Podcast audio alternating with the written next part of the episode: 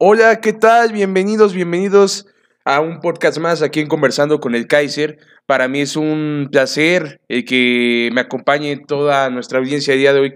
en este día 28 de noviembre de 2019. Es miércoles y pues estamos aquí con la alegría de siempre de poder llevarles a ustedes las noticias más frescas. Y pues bueno, el día de hoy vamos a tener varios repasos. Claro que vamos a repasar la liga, pero primero que nada, pues vamos a,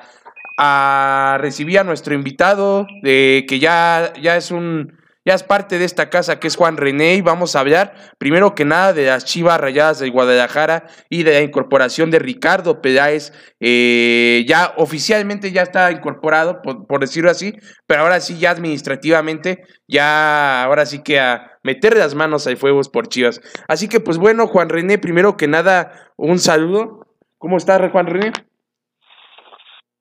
¿Qué tal, Ian? ¿Cómo estás? Este, muy bien, yo, gracias. Este, me da gusto otra vez compartir espacio contigo y con todo tu auditorio. Asimismo, también le mando un fuerte abrazo a mi amigo Bruno, que también este, se encuentra con nosotros el día de hoy. Y pues bueno, eh, solo agregar que efectivamente, ya como todos sabíamos, este, en un secreto a voces, Ricardo Peláez ya oficialmente ahora sí está dentro de la institución de Chivas, ahora es el nuevo director deportivo y pues tocará ver qué puede hacer, ¿no? Porque muchas Chivas que realmente han venido de, un poquito de menos a más, de cerraron un poco bien el campeonato con la clasificación de de Fernando Tena y pues esperemos a ver eh, qué tal viene la, la nueva oleada de contrataciones y rumores que han surgido, de los cuales solo se ha confirmado uno, que ha sido el caso de Uriel Antuna, que ahora ya oficialmente es parte de las Chivas Rayadas de Guadalajara, eh, o ayer exámenes médicos, y hoy ya oficialmente fue presentado como parte del club. Y pues bueno, creo que es una incorporación importante, creo que es un no es una figura, para nada, que la gente no se confunda que es un fichaje de altísimo nivel o de no, para nada, es simplemente un fichaje más de un joven prometedor que pues tratará de llevar lo más o lo mejor que pueda al conjunto de Guadalajara. Sin lugar a dudas, es un gran proyecto el que expone Peláez. Y pues bueno, va a haber una. A nivel de estructura, vamos a tener bastantes agradables sorpresas.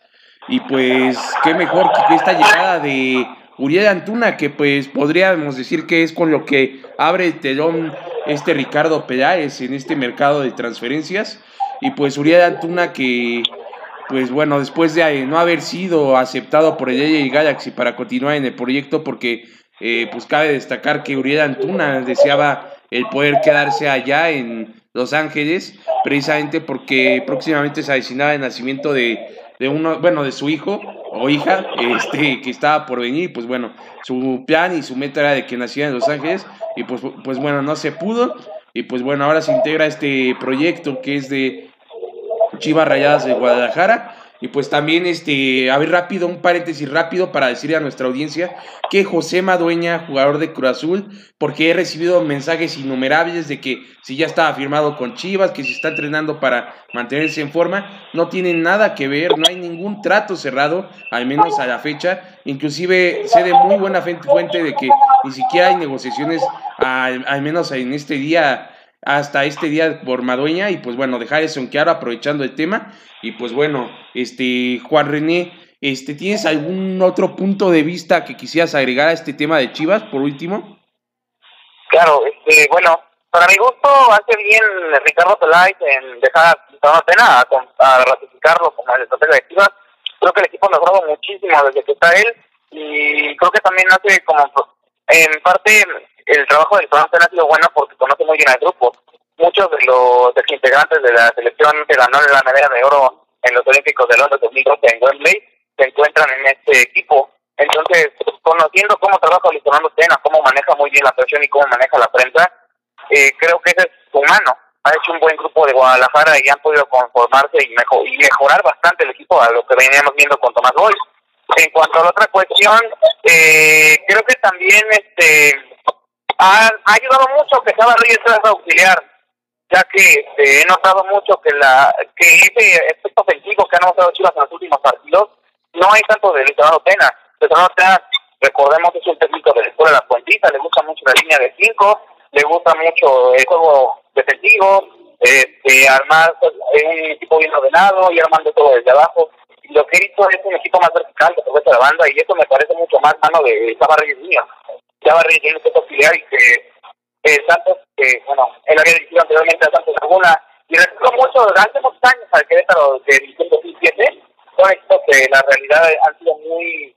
muy buenos, han tenido muy buenos destellos. Y es que nos demuestra que Chava Reyes tiene la capacidad para hacerlo. Y con la buena prensa que tiene Cristiano Pena, eh, se le está ayudando a plantear la presión. Y en otro punto, creo que Ricardo Peláez tiene que pensar muy bien los elementos que va a cambiar, los elementos que va a dejar de, a, que va a poner como transferibles, ya que creo que hay muchos elementos que ya han cumplido su ciclo en Chivas y que merece darle salida. Y obviamente, como tú lo mencionas, este, va a haber muchos rumores, va a haber muchas fines y diretes con, con las contrataciones, sabiendo que Chivas es un equipo que tiene dinero para contratar y que tiene a alguien como Ricardo Peláez que le gusta contratar y que sabe contratar. Entonces, yo no me extrañaría que algún promotor este, adelantado empiece a, poner sus rumores, como que dice Cristiano Dueña, o como a tantos, tantos han puesto, Hugo González, esos jugadores que tal vez no tienen mucho que ver o que no, no aparecerían que estén en el radar de Chivas, van a empezar a barajearlos, porque también es parte del juego de los promotores, ¿no? El tratar de elevar la carta de algunos jugadores o algunos asistentes. Sin lugar a dudas. Eh, realmente comparto mucho, eh, bueno, el que Luis Fernando Tena pues sí se ha caracterizado por ser un, técnico que maneje líneas de 5, pues nos lo ha demostrado eh, en diversas etapas. Y pues bueno, también recordar de los otros clubes este, de tradición como fueron este, América y Cruz Azul, también repitió ese mismo esquema. Y pues bueno, ese, ese es un sello que caracteriza mucho a Luis Fernando Tena en sus alineaciones. Y pues realmente el que, que continúe el proyecto sin lugar a dudas es algo bastante, bastante loable. Y pues bueno, también este, preguntarle a Bruno qué, qué opina acerca de, de este, bueno, de, de, esto que está sucediendo en el seno, en el cuadro de Chivas, porque pues realmente pues estamos empezando a ver los cambios, ¿no? De la era Peláez. Así que pues Bruno, este, te abro micrófono también para que hables. Claro que sí, ya antes que nada saludarte, mandarte un fuerte abrazo, igual a ti Juan René y también para todo el público, buenos días, buenas tardes, buenas noches a la hora que lleguemos a sus oídos. Pero bueno, la llegada de Petay desde el primer día que llegó lo sufrió bastante los primeros partidos con eh, Fernando Tena, poco a poco ha ido a la alza, poco a poco ha ido mejorando los últimos números de Tena, los cuatro últimos partidos logró ganar tres, a tres y anotar nueve goles. Estas chivas regadas del Guadalajara, que también ya todavía no es oficial, ya es oficial mediante redes sociales la llegada del Grupo Antuna, como ya lo venías comentando. Me parece que Peláez eh, le van a soltar la cartera. A Mauri Vergara le está soltando la cartera. Se puede decir que también llega el Picote Calderón de Necaxa, también Peña Angulo de Necaxa. Yo creo que se va a reforzar bien. Chivas siempre se ha caracterizado por explotar la cantera, pero Peláez sabe que le gusta invertir y va a llevar inversión con cantera. Vamos a ver en este nuevo proyecto de Fernando Tena, que como bien lo dice Juan, sí, el sello ofensivo, el sello vertical es más de, de Galindo, pero eh, la arenga, la motivación y el roce con la prensa, la imagen la, se la lleva Luis Fernando Tena y así, eh, bueno, así cubren, encapsulan a el estratega que puede ser Galindo y además destacar de Luis Fernando Tena que ya tiene un logro de una medalla de oro, ya sabe trabajar con mexicanos, sabes lo que es trabajar en selecciones nacionales. Y bueno, vamos a ver qué les deparará a Chivas, donde Ricardo Peláez dijo que se hablará de Chivas ya no del descenso, sino de que puedan obtener más títulos. Así es, así es, es un, es un, es un, proyecto de que trae este Peláez y pues también este, desde un punto de vista muy personal, yo teniendo la experiencia más allá de, eh, ahora sí que de lo de lo profesional, pues de mi afición y yo viendo desde un punto de que de cuando llegó a mi equipo Ricardo Pérez, viendo desde el lado de aficionado, y cuando llegó a Cruz Azul, dijo ese mismo discurso, claro, obviamente adaptado, pero dijo el mismo discurso que con el que está llegando a Chivas. Sabemos bien que Ricardo Pérez es un hombre trabajador de palabra, que está todo el tiempo en los entrenamientos, está tratando de ver que se hagan las cosas bien, de que no hayan lo que famoso, lo que muy eh, a menudo sucede en el fútbol mexicano, que es de que algunas estrellas se den algunos lujitos por ahí de estar faltando entrenamientos, pues es algo que trata de cuidar mucho Ricardo Peláez y eso es aplausible. Pero pues también este a mí me deja un poquito de mal sabor de boca de que se haya repetido el mismo discurso en Chivas. Sabemos bien que, al igual que cuando llegó a Cruz Azul, en Chivas no se estaban haciendo las cosas, en Cruz Azul no se estaban haciendo las cosas bien, y ahorita en Chivas no se están haciendo las cosas bien. Es por un, por un lado entendible, pero por otro lado, como que sí hay una, una, por ahí, una coyuntura ahí que como que no cuadra, pero finalmente eh, en el fútbol lo que menos importa son las palabras, sino las acciones. Y pues hay que dejar trabajar a Ricardo Peláez y ver este qué, qué, qué es lo que ofrece en este cuadro de Chivas. Y pues lo que sabemos que, que siempre, nunca falla en los proyectos de Ricardo Pérez es trabajo arduo y pues cuando promete algo a la afición, pues hay cumplirlo, ¿no? Y pues finalmente... Eh, bueno, yo quisiera pues cerrar, para cerrar este comentario de Chivas, a menos de que ustedes tengan algo que agregar, pues por último decir que eh, es este proyecto esperanza bastante y pues realmente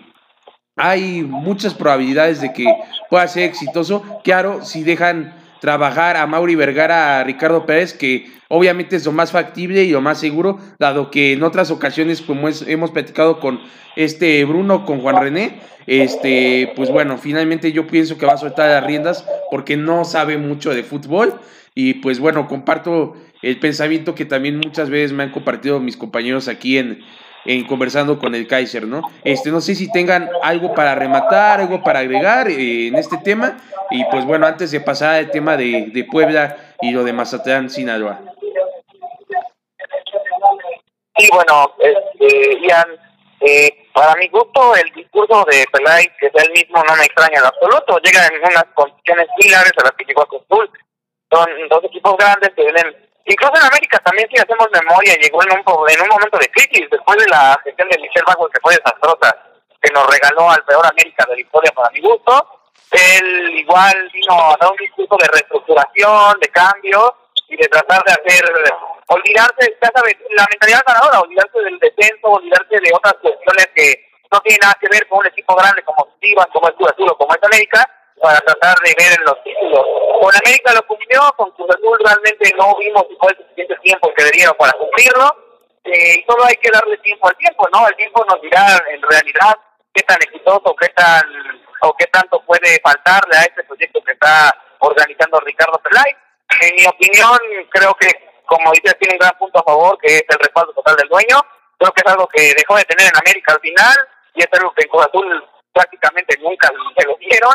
tal como tal, porque él no quería Caixinha y se lo, y tuvo que aguantar. Y, cuando quiso poner un técnico no se lo dieron, que cumplieran todas las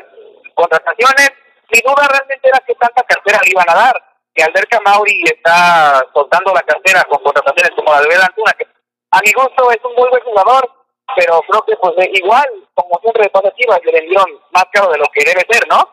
El mercado mexicano, por desgracia, a veces se infla por este tipo de cuestiones por aprovecharse de un equipo que sabemos que no puede contratar de otra forma. Y simplemente para terminar, creo que tiene todo de su lado Pelay para, para hacer una buena gestión. Tiene al dueño de su lado, tiene experiencia, tiene contrataciones de su lado, tiene bastante buen presupuesto para realizarlo. Ahora hay que esperar a ver qué tanto puede hacer, tanto por las básicas, tanto como por el equipo, y ver qué tanto. Sí, sí, sí, te escuchamos, Juan René esperemos que los jugadores de Chivas se comprometan al nivel que se han comprometido en los últimos partidos y que no hagan el tipo de cosas o el tipo de necesitas como nos han regalado normalmente el vestidor de Chivas, que suele ser un vestidor lleno de jugadores inconsistentes por lo mismo de su falta de disciplina. Así es, este, básicamente, pues bueno, e, ese pro que tú mencionas, eh, de que Peláez es, es buen eh, digamos, vamos a utilizar la palabra pacificador de vestidor eh, en ese sentido. Sí, Ricardo Pérez pacifica vestidores en, en todo aspecto que, tanto en el, en el aspecto futbolístico como en el, en el, aspecto este, personal, extracancha. Eso es algo que también va a servir mucho la mano de Pérez en ese aspecto. Eh, y pues bueno, realmente es, es, siempre grato el poder platicar acerca de, de este equipo que es grande, que, que, que, que, finalmente tiene mucha tradición aquí en México. Y pues bueno, las Chivas Rayadas de Guadalajara, prometen, prometen en este proyecto eh, que se viene para el próximo 2020. Y pues bien, veremos a ver qué piezas se mueven en, en el seno Chivas, ¿no? Y pues bueno, ahora sí vamos a pasar a este tema que pues bueno, me han pedido mucha gente que nos sigue, que es lo de Puebla. Puebla sabemos bien que es una franquicia muy querida y de mucha tradición, es un equipo que a nivel este a nivel colectivo, a nivel este deportivo, a nivel inclusive hasta directivo no ha tenido una estabilidad en los últimos años y pues la afición lo ha, lo ha dolido, lo ha, lo ha sentido. Eh,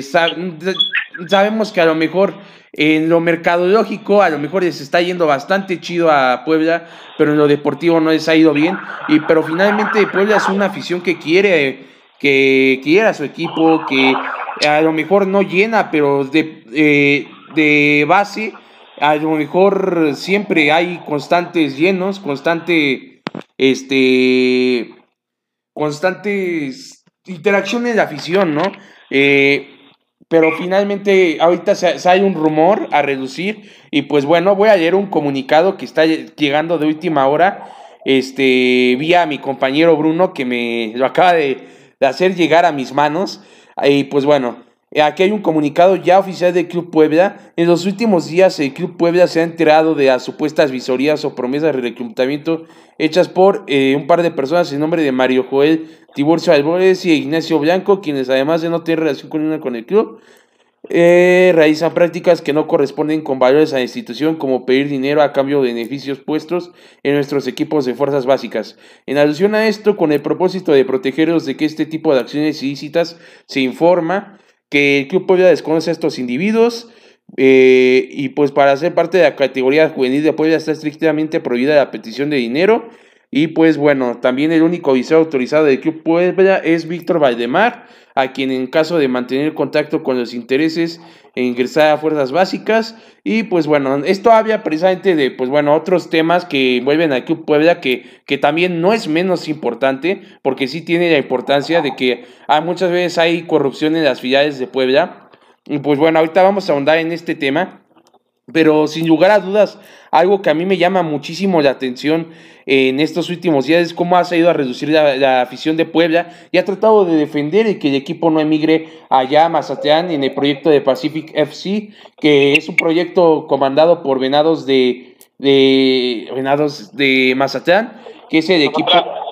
Sí, de Mazatlán, ajá, eh, que ese, ese proyecto es, un, es de béisbol, pero los mismos dueños quieren llevar ahora un proyecto al fútbol con un estadio nuevo y pues el Pacific FC podría ser una opción viable. Eh, yo en lo personal me he dado a la tarea de investigar acerca de esto y pues no está, no, no es aquí, no es un rumor que no sea cierto, ya hay negociaciones como yo ya, ya lo había investigado y realmente lo que sí tengo yo una disyuntiva porque se maneja de que en intereses por abajo del agua. Podría ser que nos estén pintando como que TV Azteca administra el equipo nada más, pero a lo mejor ya son dueños del equipo. Eh, he visto algunos comentarios de varias fuentes periodísticas que la verdad sería este, muchos nombres los que mencionaría, pero voy a mencionar un par de nombres, Beto Bernard y Miguel Luis Castillo, que son dos periodistas que han hecho investigación acerca de ello, y se maneja de que es muy probable que TV Azteca, más allá de administrar, ya, sea poseedor de esos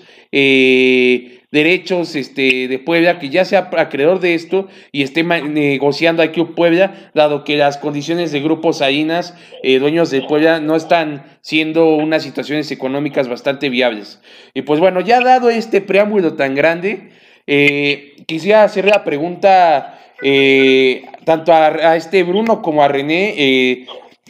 ¿qué, ¿Qué opinan acerca de esta posible mudanza del Puebla? Este, ya después ahondaremos en lo de fuerzas básicas, pero ahorita, ¿qué, ¿qué opinan de esta posible mudanza del Puebla? ¿Cómo ven este proyecto que ha manejado TV Azteca en el último año y medio? Eh, realmente, ¿cómo, qué, qué,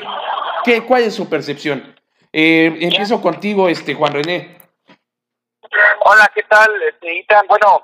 eh, primero que nada, yo estoy muy bien enterado de la situación del Puebla porque yo me encuentro trabajando eh, actualmente como auxiliar técnico de una filial oficial del Club Puebla que se encuentra aquí en la Ciudad de México. El, bueno, la filial oficial de Puebla, Santa Isabel Tola, está en cerca de Ríos Verdes. y estoy muy bien enterado de cómo funciona todo el esquema de fuerzas básicas y la realidad es que yo lo que he quitado, por lo que he estado viendo y lo que y las fuentes que me dicen dentro del equipo,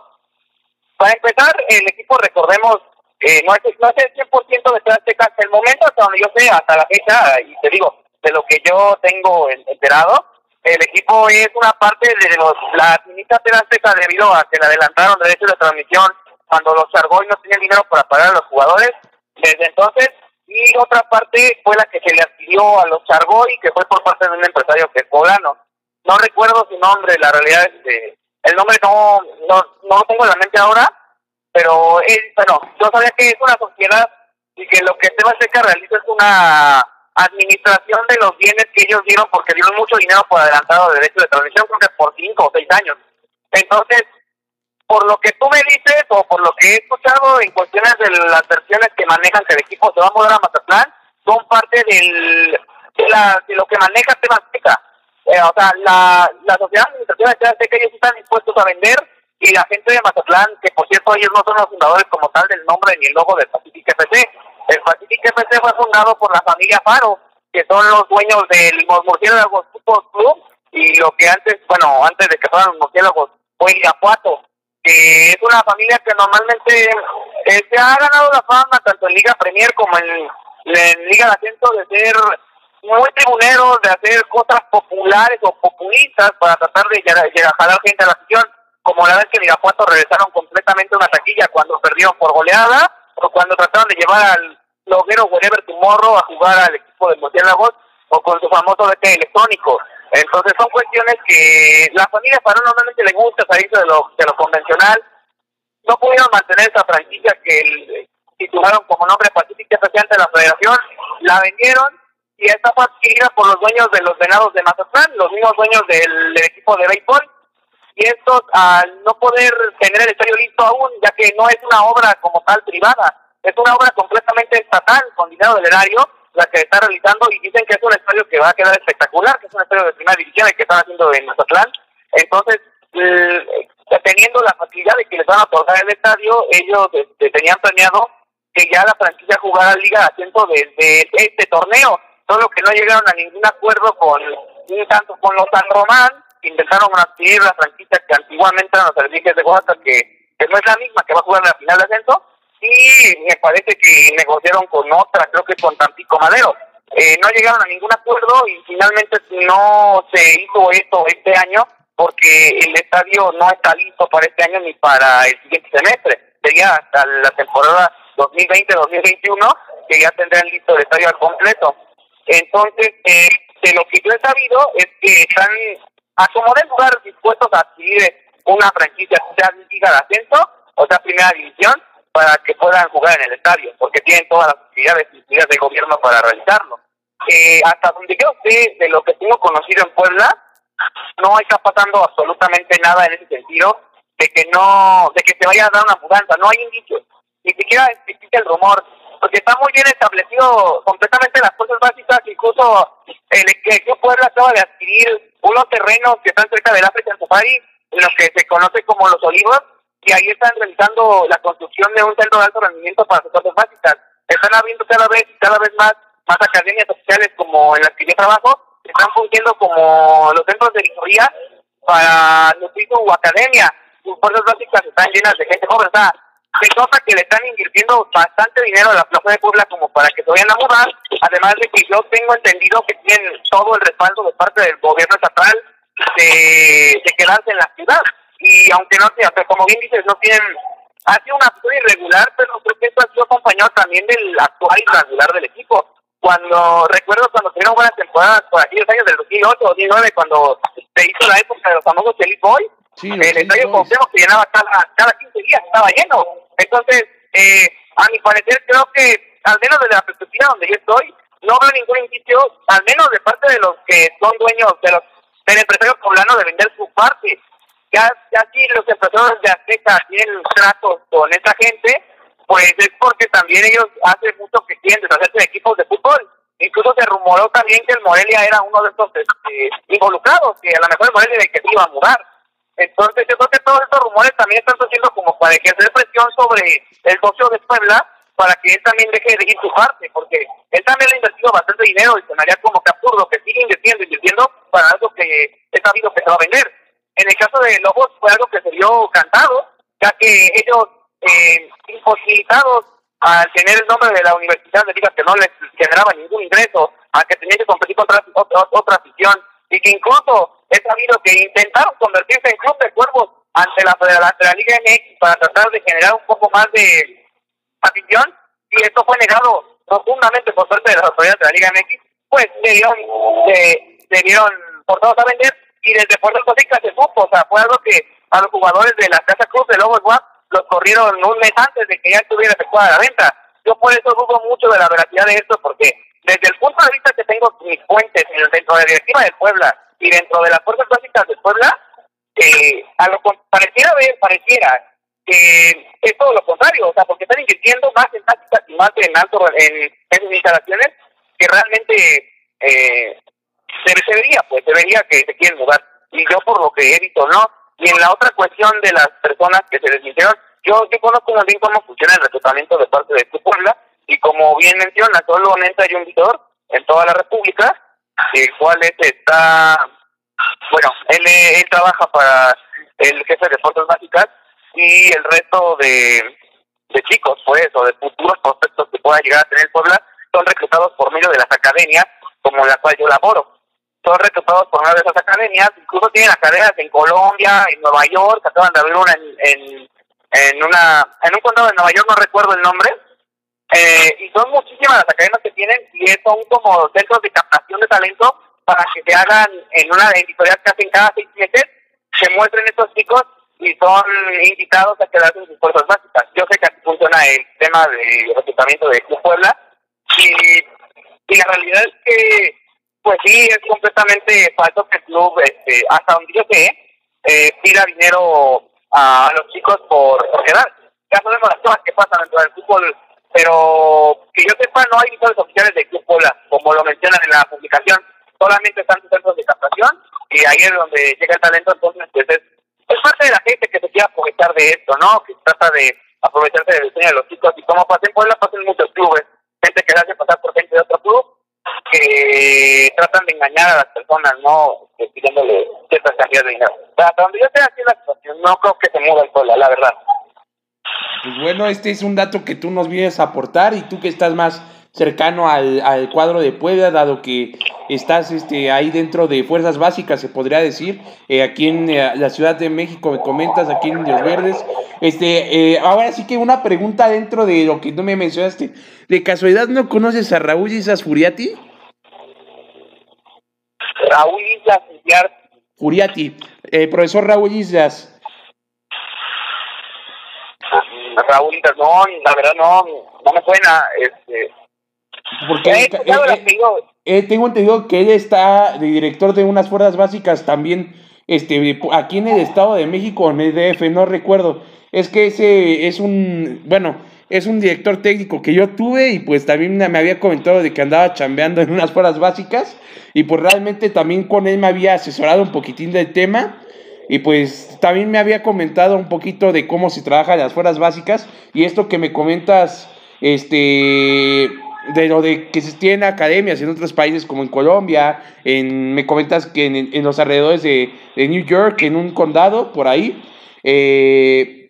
es algo nuevo para mí, eso yo no lo sabía. Esto nos habla de que Puebla está trabajando bien en sus fuerzas básicas y que tiene proyectos ambiciosos y eso está muy bien que les dé proyección. Eh, realmente, pues sí, TV Azteca sabemos, eh, complementando el comentario que hayas hecho anteriormente a ello, este, sabemos que quiere vender a sus equipos. En Morelia, realmente, a lo mejor, bueno, yo tengo mucho cariño por Morelia, pero ahora sí que con todo respeto para los aficionados de Morelia, pues realmente eh, son pisoteados a cada rato por su directiva y pues eh, a lo mejor lo que voy a decir se sale del contexto, pero no, no se me hace justo que, un, que TV Azteca no vea por, por, los, por el bien de sus equipos, en este caso de Morelia, y pues realmente que no les preste la atención necesaria. Ahorita Morelia, desde un punto de vista personal, es un milagro que esté metido en la liguilla, dado que no se ha dado interés total. Sabemos bien que este, Álvaro Dávila, que es el presidente de todo lo que es el, el círculo de fútbol de Azteca. Antes era Carlos Guzmán, que era presidente también de Atlas. Eh, realmente, Álvaro, yo escuché una entrevista con Álvaro Dávila, también precisamente de aquí va a derivar el tema del Puebla, de que están administrando a Puebla, y es de que realmente tanto a, tanto a Morelia como a Puebla, precisamente han, han tratado de darle este, salida de, del fútbol como tal, dado que no son equipos redituables en cuanto a bueno, me voy a meter en otro tema, pero lo voy a tocar muy superficialmente en cuanto a ganancias en taquilla, en cuanto a venta de playeras. Quizás un, tiene un público un poquito más específico, más local, aficionados en Estados Unidos y algunos aficionados en el mismo lugar de Michoacán, pero no son equipos que alrededor de todo México quizás sean de lo más este, llenos de afición. Y pues bueno, yo todo esto aunado a que Puebla eh, pues bueno, yo, yo he notado en varios comentarios de que sí, sí, por ahí, a lo mejor tú estás metido ahí, pero yo pienso que los dueños, dueños de Puebla, los Chargoy, sí tienen esa meta de poder deshacerse del equipo, porque a lo largo de los años, antes de la llegada de TV Azteca, no, no tenían unas finanzas muy sanas, muy bien lo habías comentado, por eso mismo metieron a TV Azteca, y realmente yo no, yo no lo vería descabellado. Quizás las cosas sean de otra manera como tú lo comentas. Yo no vería nada descabellado en el que en algún momento se pudiera, este, pues digamos, culminar de un día para otro este proyecto de Puebla. No es algo seguro, esto simplemente son este, noticias que rodean este, es, eh, el seno periodístico y el día a día finalmente. Pero pues bueno, en un punto de vista ya más personal de de verlo a fondo, me parecería injusto que quitaran una filial de mucha tradición como es el Puebla. Este, básicamente porque a lo mejor no tienen mucha afición, pero realmente es un equipo de tradición en la liga, que si bien ha conseguido títulos este, en los últimos años, más que esa Copa MX por ahí de 2014-2015, eh, y pues bueno, no ha sido algo redituable en cuanto a títulos, pero pues bueno, yo deseo lo mejor para Puebla y en cuanto a lo de fuerzas básicas, pues es muy triste que haya gente que, que juega con las ilusiones de los jóvenes, que muy, con, que muy felices van a hacer las pruebas. Y pues bueno, es también un acierto por parte de, eh, jefe de prensa de Puebla, pues es ahí a desmentir todo y pues dejar en claro cómo están las cosas, ¿no? Bien paradas y pues bueno, realmente yo aplaudo mucho eh, el, bueno, el, método de trabajo de Fuerzas Básicas de Puebla porque se nota que hay un interés en, no solamente para su cantera, sino dar una proyección eh, a los jóvenes mexicanos, inclusive en Estados Unidos a los eh, llamados, con cariño lo digo, pochos que viven por allá, este, que pues bueno, buscan una oportunidad. O, o también a la, a la gente allá en Colombia, que hay mucho talento, el poder explotarlo y pues de una u otra forma, pues apoyarlos a que se proyecten allá o traerlos acá para algún proyecto. Realmente yo aplaudo eso y Bruno, eh, parece ser que nos extendimos un poquito más. Te cedo el micrófono para que nos des también tu punto de vista. Claro que sí, ya no, no hay ningún problema. Yo estoy aquí al pendiente con la oreja bien puesta. Se dice que el propietario de Puebla, bueno, hay tres, según lo que marca aquí eh, la investigación en Internet, es Manuel Jiménez García, Manuel Ruiz Delgado y Héctor Álvarez Tostado. Esos son los propietarios del club La Franja del Puebla. El presidente se coloca como Manuel Jiménez García y se dice que este hombre es el verdadero dueño del club de Puebla. No hay cosas muy transparentes. La verdad es que TV Azteca ha empañado, no sé si vamos, no sabemos si TV Azteca ha empañado todo, pero hay bastante claridad mediante quiénes son los dueños o quiénes pagan a los jugadores del Puebla. Pero bueno, ya se sabrá lo sabremos pronto si es que el equipo se llega a jugar a, a Mazatlán con este nuevo estadio que están construyendo, porque el estadio es un hecho, si se está construyendo, solo falta ver qué franquicia es la que se van a llevar, si es como dice Juan, de ascenso o de Liga MX, pero sí suena mucho lo del estadio que se van a llevar una franquicia, en mi parecer no sé si les llegara a funcionar porque tú sabes que eh, la gente ahí es totalmente beisbolera, incluso en también en Culiacán, los tomateros de Culiacán, los venados de Mazatlán son personas y el público es muy beisbolero, también eh, les gusta bastante el boxeo, no sé si llegar a tener la misma audiencia que tienen aquí en el Cuauhtémoc, que sí es un estadio muy grande, no accede mucha gente cada vez que juega el Puebla, siempre yo he, no he alcanzado a percibir que va más gente a veces de la tribuna visitante que del mismo equipo, pero bueno, este estadio que fue remodelado, Cuauhtémoc no hace mucho, como un elefante blanco, así que sin duda que sería un total desperdicio este estadio que además quedó muy bello, el estadio Cuauhtémoc, sí yo lo yo lo veo difícil que puede el conjunto de la franja del Puebla pero lo que sí es casi un hecho que habrá un equipo de fútbol ya sea de ascenso o de primera división eh, allá en la tierra de los patas salada en Mazatlán Sinaloa se rumora bastante fuerte y en cuestión a lo de los televisores bueno esto pasa día con día en el fútbol mexicano no es cosa de otro mundo pero bueno, si queremos ser una liga de primer mundo como la Premier League, como la Liga Española, debemos de erradicar toda esta corrupción que se envuelve alrededor de balompié tricolor, Jan. Sin lugar a dudas, hay muchas cosas que trabajar y que modificar en nuestra liga y pues bueno, también como comentario añadir, quiero dejar muy en claro porque también he visto algunos comentarios en redes sociales que dicen de que a lo mejor Dorados de Sinaloa podría ser que se mude allá y eso totalmente lo descarto y no porque sepa mucho algo, pero realmente eh, Dorados no se podría mudar, su identidad es meramente en Cuyacán, tienen un estadio relativamente nuevo inaugurado en el año 2004 que es el Estadio Banorte y pues ahí no se mueven aparte de que este, este recinto y el equipo pertenecen a la familia Hanron, que no piensan moverse de ahí en, en, mucho tiempo. Realmente es un equipo que tiene identidad de, que es de Cuyacán, Sinaloa, y pues de ahí no, no se va a mover ese equipo. Eh, pues bueno, también para descartar algunos comentarios que me han preguntado de que si sería factible. Realmente yo veo nada factible que se vaya Dorados allá. Finalmente, si va a haber un nuevo equipo allá en Cuyacán, va a ser algo nuevo, un proyecto nuevo, pues para tratar de desarrollarlo. Y pues bueno, decir Bruno que comparto tu comentario de que es, no es factible de que se tenga éxito allá en, en Mazatlán en el fútbol, porque pues es un estadio, es un estado, estado pelotero y pues también este de boxeo. Pero en fin, pues bueno, este Juan René, te quisiéramos agradecer muchísimo el que nos hayas acompañado. Sabes bien que este espacio siempre es bien recibido y pues es un honor el poder contar con tus comentarios, con tus retroalimentaciones como siempre y pues esperemos tenerte en, en siguientes ocasiones para seguir hablando de, de varios temas que sean este pues bueno, de utilidad para todo nuestro público y pues debatirlos siempre con alegría, ¿no? Muchas gracias, Richard. Igual es un gusto estar en tu espacio. Siempre sabes que es un honor para mí el poder tener la oportunidad de expresarme contigo y con tu auditorio. Así mismo, le mando un gran abrazo a mi buen amigo Bruno. Igual es un, es un placer estar este, con los dos, con ambos, este, hablando de fútbol y hablando de una forma analítica y de una forma este, en la cual podemos este, ver nuestro punto, o a conocer nuestro punto de vista. Nada más para finalizar, el decirte que eh, eh, a lo que me han llegado de rumores en cuestión de esto de Mazatlán, es que eh, lo más factible hasta el momento era que iban a ir por una de las franquicias congeladas de la Liga de Ascenso. Ya que recordemos que tanto la franquicia de los San Román como la franquicia de, de lo que antiguamente ah, que se me fue el nombre,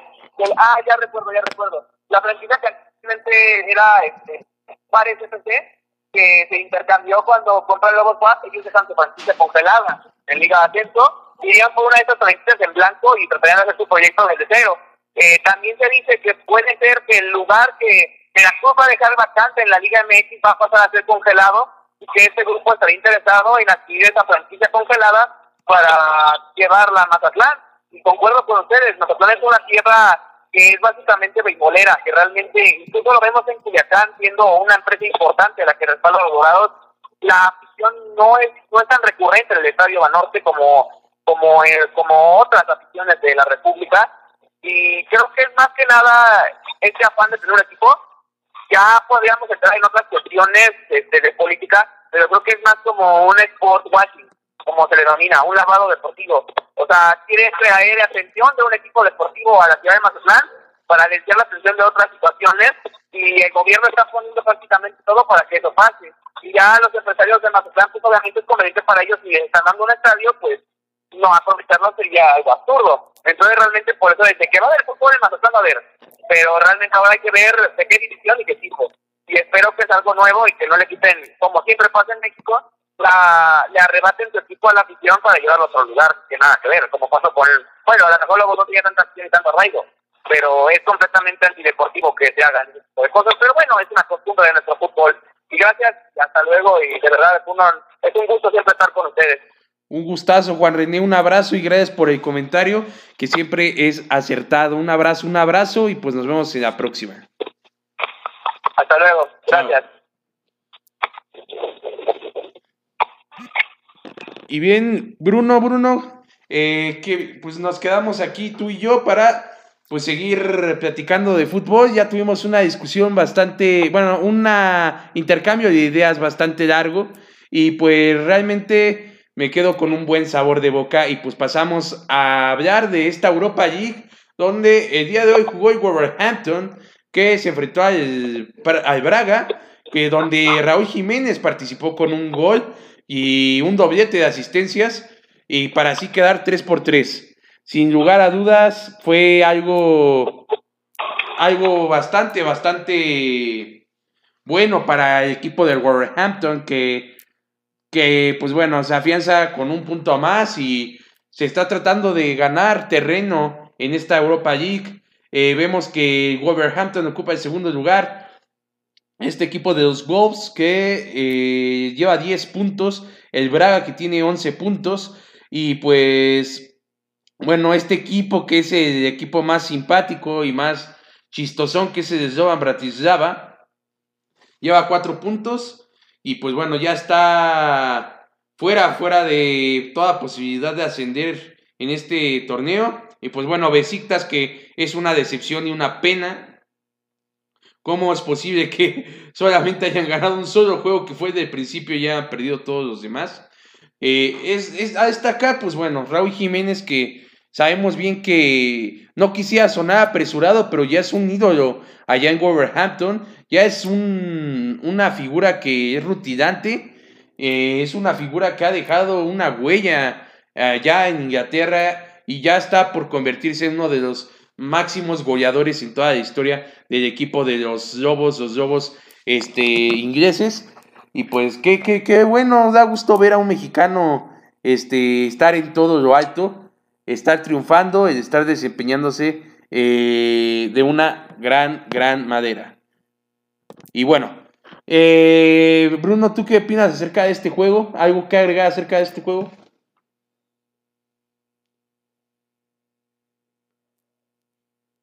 Bruno. Parece bueno, bueno, ¿me escuchas? Sí, te escucho, Bruno. Creo que me cortó un poco la línea. Buen partido este que brindó el día de hoy Raúl Jiménez contra el Braga en este empate 3 a 3, donde además hace presente del marcador, marcando su gol, bueno, un gol de cabeza que pone las cifras en 15 goles con la escuadra del Golbur durante la, sumados los de la Premier, que son 6 y más los que ha anotado en la Europa League y en lo que va de la temporada con el conjunto del Wolves. Otra cosa para destacar, Chicharito Hernández volvió a la titularidad del Sevilla, jugó alrededor de, 62 minutos en la victoria del Sevilla 2-0 frente al Karabakh. Había estado borrado los últimos partidos Javier Hernández. Y bueno, aquí la lucha entre Raúl Jiménez y Javier Hernández, que se están disputando el puesto de la selección mexicana, no se sabe si Chicharito va a regresar a la selección, se dice que no, eh, no va a regresar mientras esté Tata Martino. Tú sabes que hubo varios problemas con lo, de, lo del bronche en Nueva York y está un poco molesto. No ha habido bastante claridad por parte de Javier Hernández y bastantes lo han criticado. Y bueno, vamos a ver lo que lo que podría pasar. También te informo que el PCB cayó 4-0 frente al Sporting de Lisboa visitando Portugal, donde el Guti Gutiérrez se quedó en la banca y en las últimas semanas se ha hablado poco de Gutiérrez, se ha tenido discretas actuaciones. Estos son algunos de los resultados de la UEFA Europa League, que son cientos y ya también se aproxima la última jornada, de la jornada 6, el 12 de diciembre. Sin lugar a dudas, Bruno. Y pues agregar que Tecatito Corona eh, hoy dio una asistencia en la victoria también del Porto, 2 por 1 eh, ante los Young Boys con un doblete de Vicen Abubakar y pues bueno, la asistencia de Tecatito Corona. Y pues bueno, complementando rápidamente, eh, no quisiera dejar pasar que yo seguí el juego muy de cerca de Javier Hernández y la verdad eh, no se ve a un chicharito muy prendido, no se ve muy bien. Sabemos bien que hay situaciones de extracancha que están afectando. Eh, realmente está Está bastante distraído Javier Hernández, así que pues bueno, como bien lo decías, no me extraña en absoluto que no le den tanto juego, realmente está muy desconcentrado y pues bueno, no es por ser malinchista, pero al momento de que salió se le vio un poquito cambiado a este cuadro este, de Sevilla. Realmente yo lo vi muchísimo mejor, muchísimo más dinámico, pero en fin, esperemos que Javier Hernández pueda seguir este, trascendiendo y mejorando, sobre todo en este en esto que es el, el,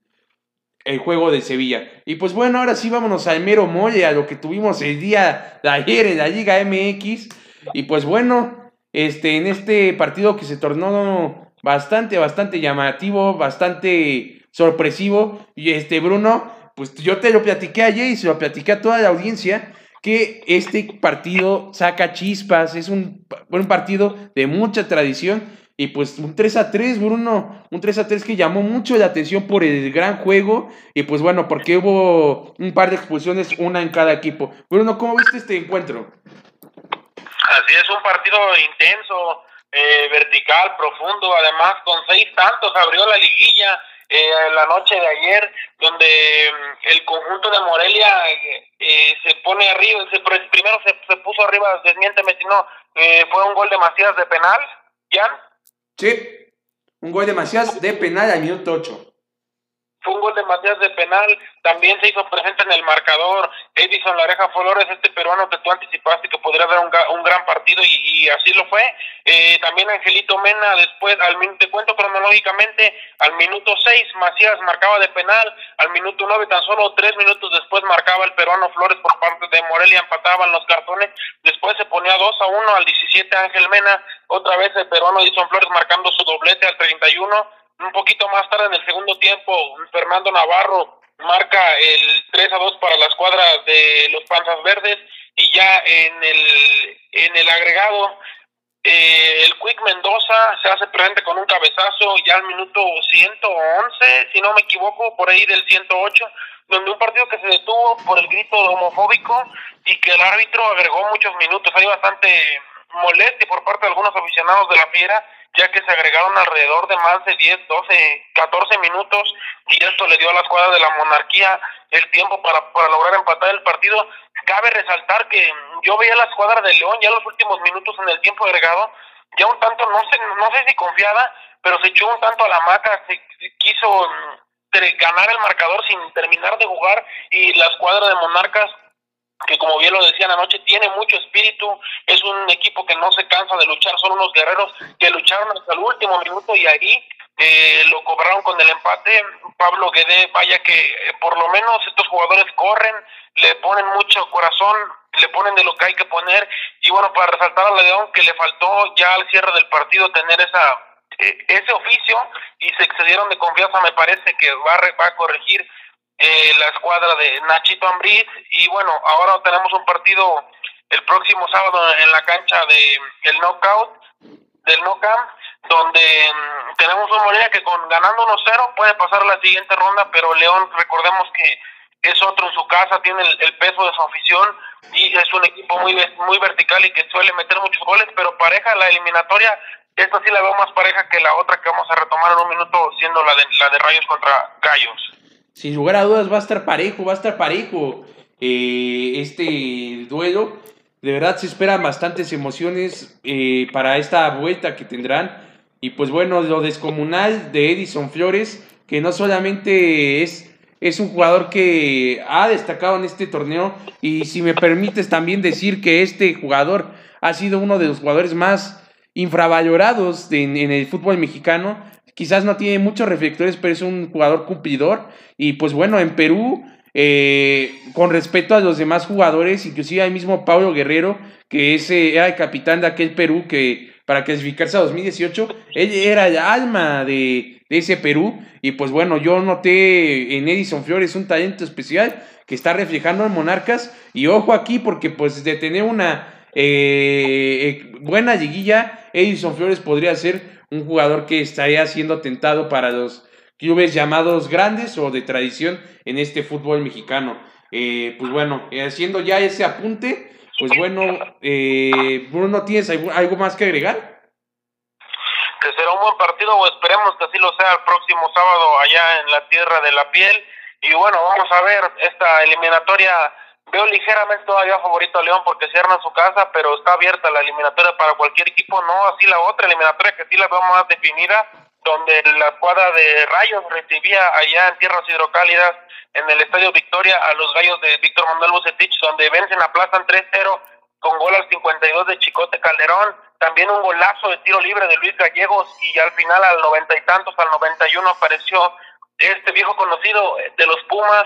y de Santos Héctor Herrera que tras una pelota que nada más llegó a empujarla le dijo Pini al fondo de la red determinó sobre la portería de Gil Alcalá. Y bueno ahora sí que tiene una losa muy muy pesada la escuadra de Víctor Manuel Bucetich que sí tiene mucho rodaje de liguilla pero ahora tendrá que ganar 3 a 0 con el 3 a 0 le basta contra una defensa de León que se ha parado muy bien durante todo el torneo. Han destacado Noya, Mesa, Calderón, Chávez y bueno, con un tan, tan solo con un tanto que marque la escuadra de Rayos tienes obliga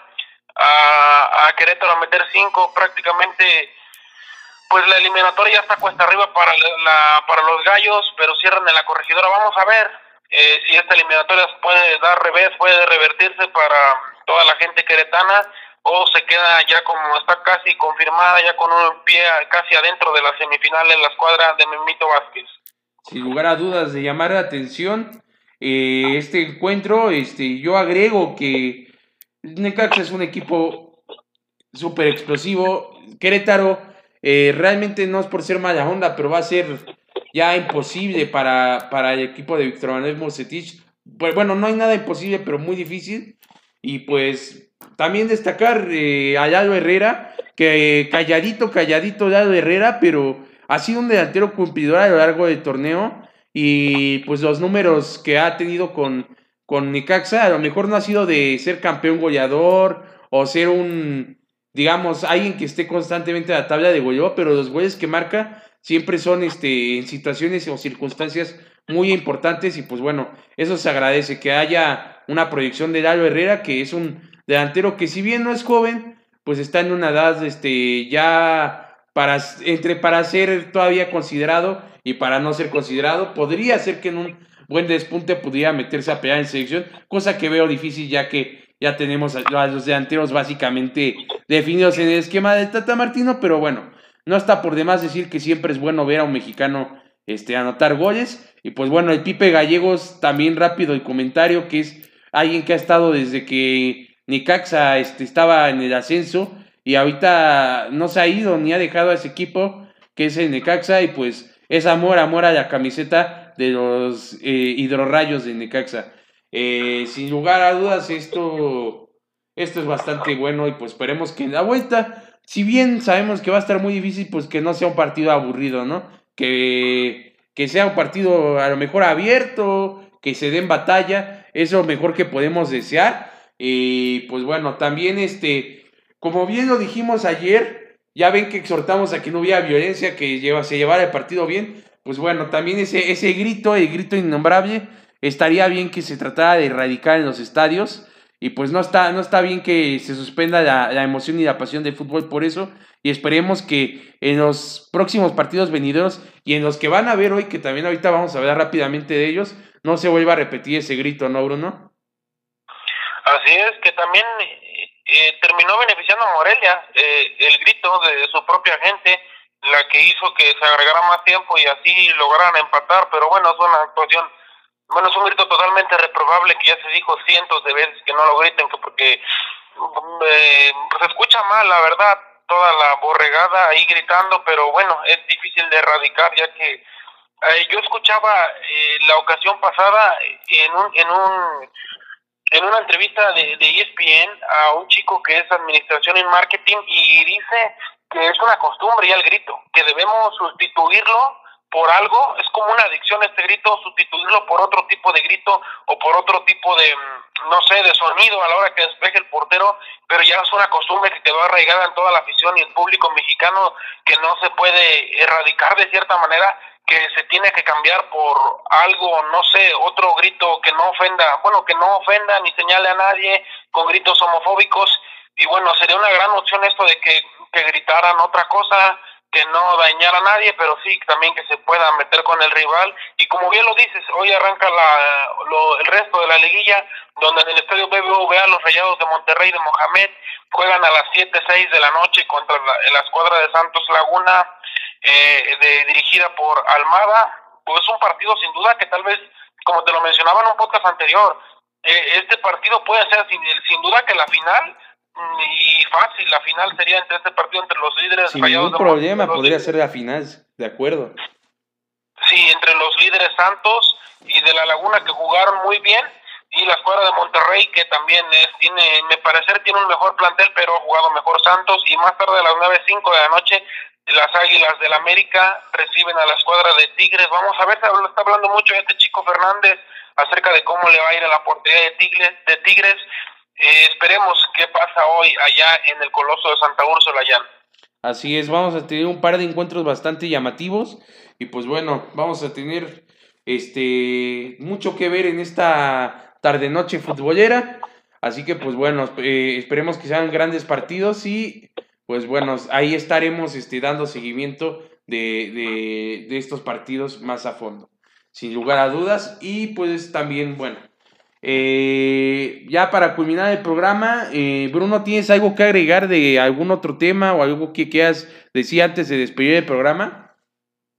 Claro que sí, mañana estaremos dando los detalles de los demás partidos, pero hasta el momento, en el Día de Acción de Gracias de la NFL, los Leones de Detroit caen 20 a 24 contra los Osos de Chicago. Este partido empezó aproximadamente a las once y media de la mañana. Ahorita sigue volando lo voy, donde en Dallas los el, equipo de la estrella solitaria va cayendo 7 a 16 frente a los Bills de Buffalo del sur de la americana contra el equipo de la nacional. Y más tarde a las 7.20 de la noche tendremos el Falcons que ha sido una verdadera tristeza esta temporada contra los Santos de Drew Brees. Esto eh, en el Día de Acción de Gracias en la NFL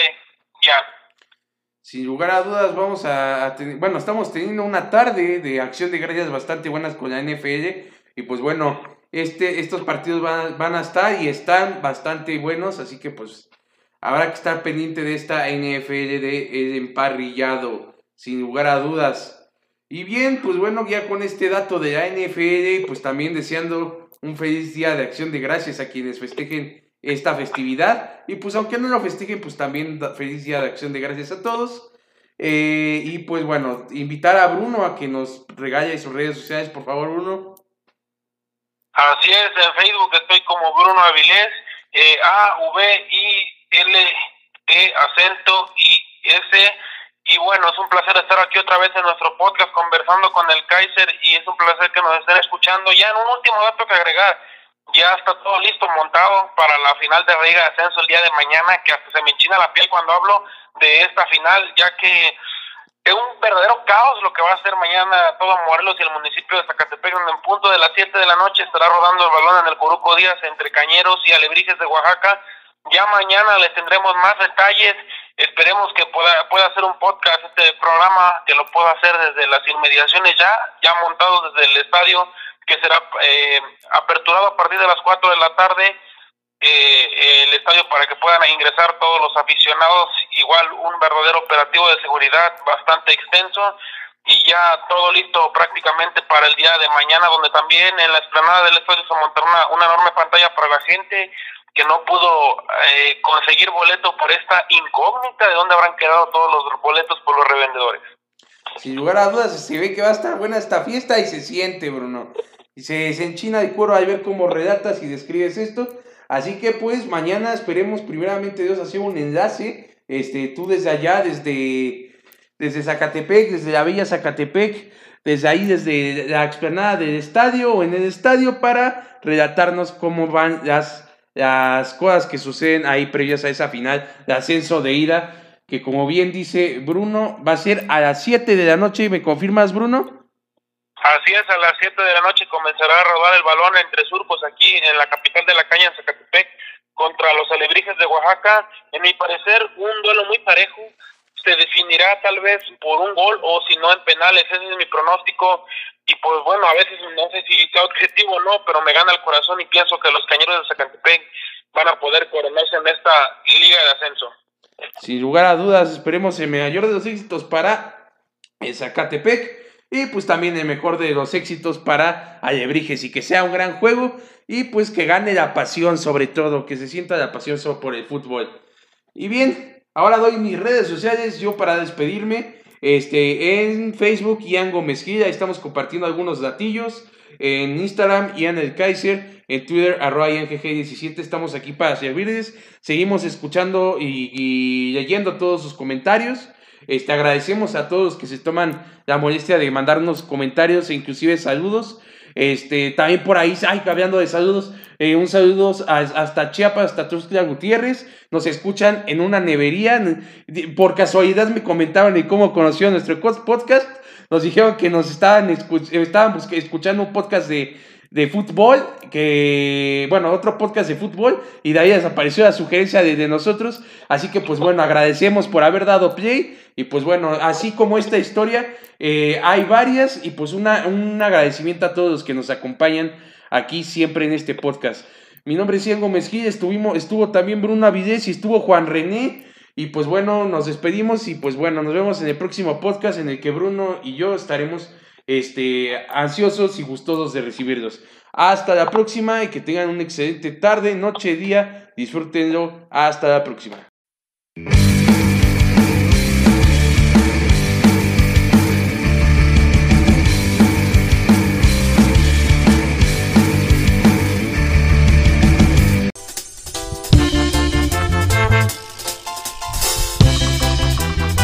Siéntelo en tu corazón, man, relájate, cúrate, man, esto es medicina.